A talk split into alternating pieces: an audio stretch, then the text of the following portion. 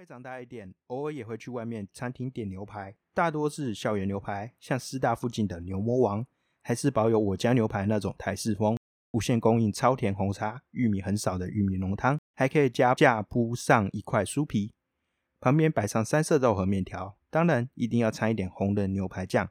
而重要的约会日，就要去我那一代大学生会去的斗牛士，或者是连锁的西提。西提有阵子卖的是组合肉，刀从上下左右切下去都可以顺着纹理。不过那时候我也不懂什么组合肉，以为气氛好就是好餐厅，遇到各种佳节也会去餐厅门口加入排队的人潮，自以为摆脱酥皮浓汤是一种成长。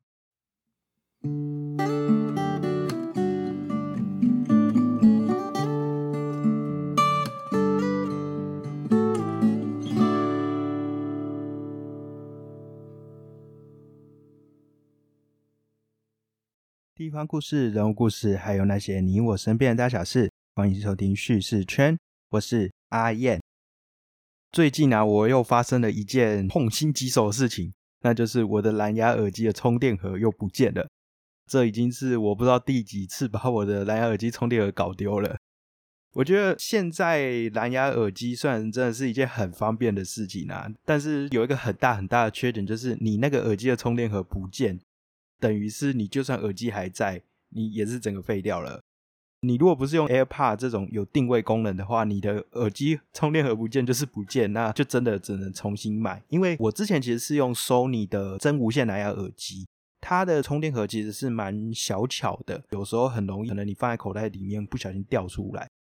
我之前其实掉过两三次，那在这样掉出来的时候，我就曾经去问过这个厂商，然后问他们说。哎，是不是可以呃买一个新的充电盒，或是去换购之类的？结果没办法。如果真的是想要去更新的话，就要去看维修厂有没有现货，然后去维修厂那边去问的话，你还会发现说，你去买一个替代品，它的价格其实就已经接近全新的。所以我就觉得说，那我就不如直接换一个新的。所以我最近又换了一个全新耳机，那这一次就不是用 Sony 了，而是。换回铁三角，我其实铁三角之前的耳机充电盒也不见过，这次换了一个全新的铁三角的真无线蓝牙耳机，我觉得听起来的音质很棒，而且它有特别强调说会加强低音的部分。好，这只是一些比较闲聊啦，一开始想要跟大家分享一些近况，然后分享近况可能有点太多了，所以就大概先跟大家分享这件应该很多人都会有共感的事情。对我来说，蓝牙耳机的存在啊，就跟吃饭一样重要，可能是因为对我们现在这么方便的时代来说，蓝牙耳机是一个不可或缺的存在。走在路上啊，或者你在吃饭的时候需要一些陪伴啊，特别是如果听音乐啊、听 podcast 这类的东西，就可以给你一个很好的陪伴。那我自己习惯就是会在吃饭的时候，或是在走路的时候，我都会戴上我的蓝牙耳机，然后听着呃音乐，听着 podcast 这样。所以对我来说，它就跟每天日常必须要吃饭这件事情一样。那说到吃饭啊，其实这个礼拜我们是一个久违的为你朗读。为你朗读对我来说是一个比较轻巧的单元，只要去分享一本书，然后稍微去练一下它的内容，然后希望大家也能来看看就好了。就相对来说制作起来比较简单。那最近事情真的是比较多、比较忙，所以 Podcast 的更新频率跟内容深度可能会稍微呃降低一点点，就是还请各位多多见谅。好，那我今天还是来好好的介绍一下这本书。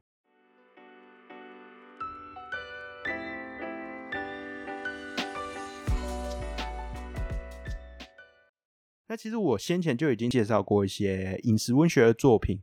最近呢，我又看到一本饮食文学的新书，是由时报出版社在今年刚出版的《武士喷小仙》。一翻开之后，就让我觉得哇，看了意犹未尽，停不下来。因为这一道一道都是你我很熟知的食物啊。那在作者笔下，不只是美味，而是凑合了历史文化还有人情的杰作，而且越看肚子越饿。所以在开头的引言啊，就知名的历史文学的一个创作者叫谢金鱼，他就分享说：你在看这本书之前，最好先准备好你的副片打，然后先点好餐再来看，不然肚子会很饿。那这本书的作者叫做李拓子。李拓子他曾经担任过政治幕僚，如今就是慢慢淡出政坛，变成一个所谓的文艺中年。那有人说治国就像喷小仙一样，作者在淡出政坛后啊，他就觉得自己的生活从有事治大国变成无事喷小仙，呃，相当的圆满惬意。所以他也就是这样，透过自己一次次的下厨的经验啊，还有去外面品尝美食的心得，就化作文字，那呈现出让人人都有共感的饮食滋味。李拓子他本身就是很喜好游历，那他在这本书里面就有分享到他在天下厨房的大阪啊，刻着牡蛎配着啤酒，或是说在北海道邂逅百年豆腐老店，或是在京都品尝暖心的荞麦面，体会到简单就是美好的醍醐味。他在自己走过这样子起起伏伏的政界的这样的一个工作的生涯，也是在工作的空闲之余啊，或是下班后啊，走进这个巷口的无名小吃店。啊，享受着一碗炒面或者是羊肉汤，去唤醒舌尖酸甜苦辣的人生况味。就是在这样的品味的过程中，他就觉得说，哎，这我其实也可以自己做做看。所以就让他的这个料理魂开始燃烧了起来。这本书啊，它不只是一本这个所谓斜杠主夫的美食行脚笔记啊，它其实也是记录了来自日本、中国还有各地的料理是如何和台湾的家常菜融合凑合在一起。然后从自家厨房去落地生根的一个故事。那我自己很多篇都蛮有印象的。我举个例子，好比说麻油鸡那篇好了，我边看我好像还能够闻到这个麻油香，因为我本身真的也蛮喜欢吃麻油鸡的。这一篇里面他有介绍到呃麻油鸡的制作细节啊，还有台北推荐的麻油鸡店家。更吸引我的是啊，作者自己也有提到说，呃，他跟像是以前一个政界蛮重要人物叫罗文佳，他们曾经在吃麻油鸡的一些有趣的故事，或是他曾经参加一个大学工作队，因为吃了餐太多久的麻油鸡，然后人人都晕头转向的这种趣味。在这边啊，我就想要分享呃麻油鸡的回忆，还有煎牛排的初心这两篇给大家，希望大家能够喜欢。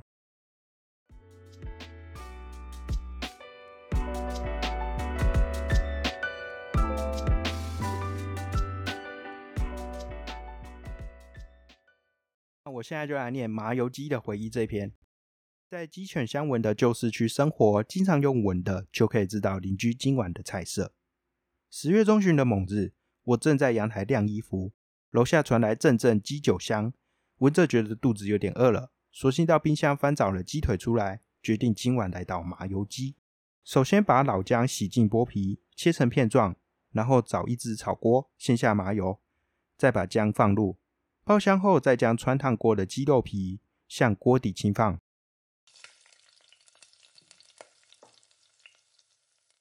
不久，整个屋子就会出现滋滋响，味道香喷喷。接下来，将炒锅内的食物换到汤锅内，倒入一整瓶红标米酒，转小火让它慢慢滚，大约四十多分钟。香喷喷的麻油鸡即告完成。由于小火滚过麻油鸡，酒精大多挥发，其实没什么酒味。喜欢酒味的，可以在刚刚的程序结束后再下半瓶米酒，煮滚机器，这样的麻油鸡尝起来就会充满香氛的米酒气味。好，我中间跳过一小段。印象最深刻的一道麻油鸡料理是在新竹北埔，那是社区总体营造刚开始启动的年代，许多怀抱理想或者说百无聊赖的年轻人都参加了工作队。我正是百无聊赖者的其中之一。那再稍微再跳过一点点，创办《青芽儿》杂志的苏思伟，当时就住在北浦。参与工作队的大学生多是在他家打地铺。那天天气刚转冷，经历了一整天舟车劳顿，再加上忙了半天刷油漆的工作，腰酸背痛。乡下的晚上反正也没事干，晚上九点多正准备互道晚安就寝时，忽然有村里的热心人士。端来了一大桶澡盆大小的麻油鸡，印象中除了鸡肉外，还有百花野菜。大学生大概永远都吃不饱，大家便索性不睡了，纷纷拿起碗筷吃起宵夜。我记得那锅鸡酒酒味很重，好像整锅都是米酒一般。喝完，人人晕头转向，有人起哄要到田里散步，希望能用夜凉如水的寒意来消除醉意。结果走在田埂上。每个人都摇摇晃晃的互相搀扶着，好不容易才回到住处。因此，麻油鸡也就成为我在北浦工作队期间印象最深刻的故事。那这边再跳过一小小段。天冷的时候，若想在外头吃麻油鸡，第一选择莫过于宁夏夜市的环记麻油鸡。印象中第一次是跟罗文佳一起去，那时候他刚卸任公职不久，揪了一票年轻人一起做二次党外杂志。内容都是有关公平正义、经济民主之类的主题，很吸引当年绝青如我，也因此在上面发表过不少文章。记得每次开完会，文家不时会吆喝大家去小吃摊吃点东西，然后各言而志一般。那是天气刚变冷的十月，政党轮替已经一阵子，但民进党气虚，国民党气势正旺，一路攻城略地，在野党连监督都显得奢谈，大家对两岸急剧靠拢感到忧心不已，生怕台湾的经济就此陷入困境，民主倾颓顿坏。但当然也是狗吠火车，没什么效果。环境是小吃宴的收尾。讲到这里，已经觉得台湾前途茫茫，只好闭嘴吃麻油鸡。不过我私心觉得环境最好吃的是麻油腰子，比招牌麻油鸡更厉害。后来政党轮替，我阴错阳差的进了总统府上班。前几年改革推动有如便秘，进两步退一步，偶尔还得退上三步。在气温骤降的时节，总特别想吃麻油鸡来补充被政治日常消耗过多的能量。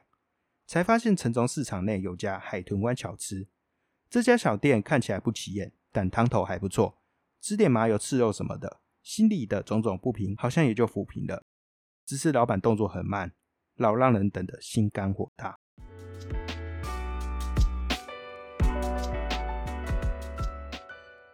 边麻油鸡就念到这，但后面还有一小段。如果买了这本书的话，就希望大家能够仔细看这一篇，我还蛮喜欢的。好，那我再分享另一篇，另一篇是煎牛排的初心。自有记忆起，牛排一直是昂贵美食的代表。早年三军俱乐部有西餐厅，母亲偶尔会带我去聚餐，通常她会帮我点猪排。有一次我很坚持要吃牛排，母亲拗不过我，只好点了一道牛排。侍者端来时，铁盘发出吱吱响。牛排和三色豆、面条、一颗半熟蛋挤上，我心中浮起了一份幸福感啊！原来这就是牛排呀！我成长的九零年代是台湾经济起飞的年代，平价牛排也流行了起来。家里附近开了一间我家牛排，有次老师请考试排名前十名的小朋友吃牛排，比较见过世面的孩子点菜时可以说出七分熟、八分熟，上菜时还懂得把纸巾摊开，隔绝乱喷的油。让当时的我大开眼界。不过长大后，我才发现牛排没有八分熟这种选项。然后跳一下，跳一下。后来长大一点，偶尔也会去外面餐厅点牛排，大多是校园牛排，像师大附近的牛魔王，还是保有我家牛排那种台式风，无限供应超甜红茶，玉米很少的玉米浓汤，还可以加架铺上一块酥皮，旁边摆上三色豆和面条，当然一定要掺一点红的牛排酱。而重要的约会日。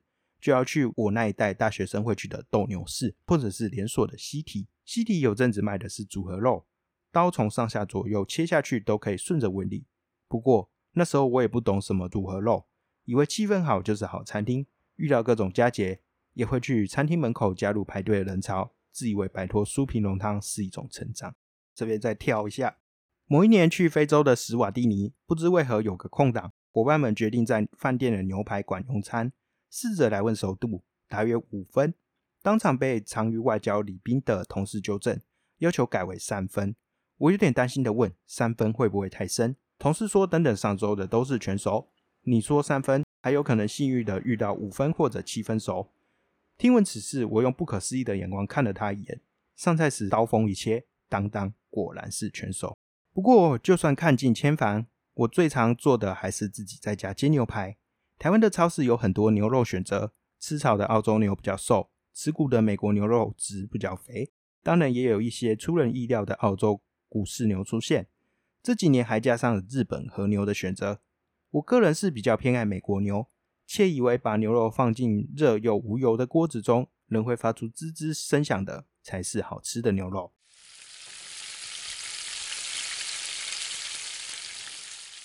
即使有二十多年煎牛排的经验。一直到现在，我还是常常搞不清楚如何煎出刚刚好的五分熟。比较简单的做法是两面煎熟之后丢进烤箱，但偶尔也会像是史瓦蒂尼的牛排那样，一不小心就全熟了。这也像是人生，你以为可以控制的，其实经常失控。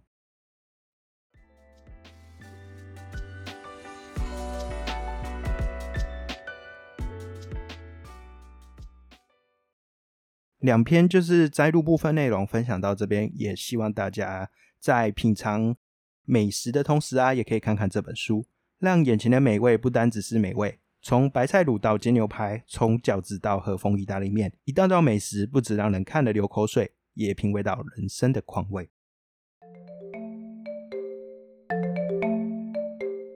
好，接下来是久违的听众回复时间。我偶然在我的 email 信箱收到一封很长的信，然后想要跟我请教一些编辑啊、文字创作的问题。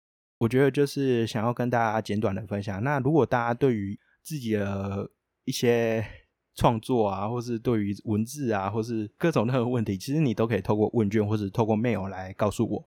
那如果我有时间的话，我也会认真的回复你。这位叫做 Iron 的朋友呢，他就说他是在网络上发现我的这个平台的，注意到我有编辑经验，也是创作者。那他也是喜欢文字创作、内容创作。那平常都是比较分享一些自我成长类型的文章，或是书籍啊、生活体悟之类的。那算是说，希望能够累积一些兴趣，累积一些作品这样。不过他觉得他没有编辑的经验，然后刚好也在思考说，工作想要跨领域成为文字工作者，那就有点苦恼，说不知道如果没有正式的经验的话，想要跨领域该怎么办？那此外也可以透过什么样的方式去累积这样的经验？他也有就是注意到我去做这个小字啊。然后小智他就问我说：“哎，我的小智的内容是怎么样创作的？然后想要对于内容规划有一些更了解。那后来我其实就回他非常，也是他回我一些很长的信，我也回他一个非常长的整理啊，就是稍微跟他说一下，我觉得成为文字工作者并不是一件很难的事。个人认为啊，就是你可以从你自己的社群平台啊，或是从呃你自己做一个部落格开始，然后找一些自己有兴趣的内容，好比说。”呃，他可能对于这个自我成长很感兴趣，那他就可以去诶看一些网络上呃可能有提到一些自我成长文章、自我成长书，然后去做一些整理。那先从这个整理开始，就慢慢的可以去练习，然后慢慢的去转向说，哎，自己有可以做出一些产出。举个例子啊，就好比说，呃，如何维持生活规律这件事情好了，我可以去网络上去搜寻，或者去看书的时候去找到一些。呃，人家谈说，哎，如何维持生活规律的一些主题的内容，那我可以把这些提到的东西，然后去摘录一些重点，然后做个整理，自己写成一篇文章。